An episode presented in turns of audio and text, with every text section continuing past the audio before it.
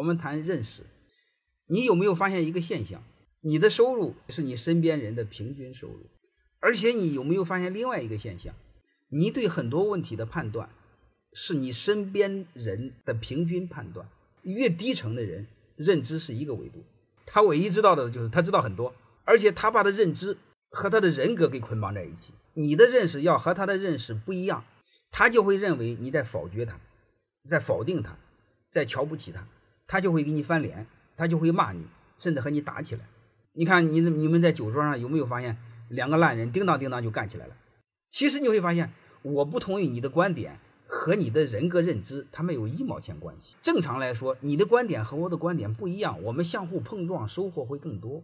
越烂的人，越喜欢用自己不愿意思考的认知来去强迫别人、绑架别人，越容易和身边人的认知一致。因为他和身边的人认知不一致，他就是一类，他就是叛徒。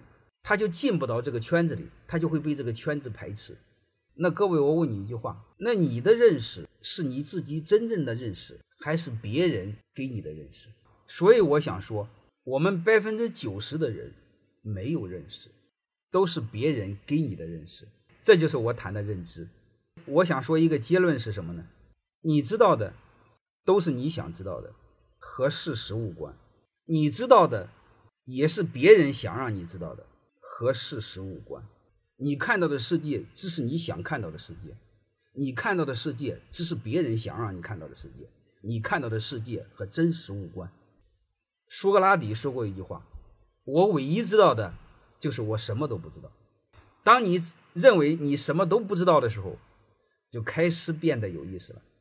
欢迎大家的收听，可以联系助理加入马老师学习交流群：幺五六五零二二。二零九零。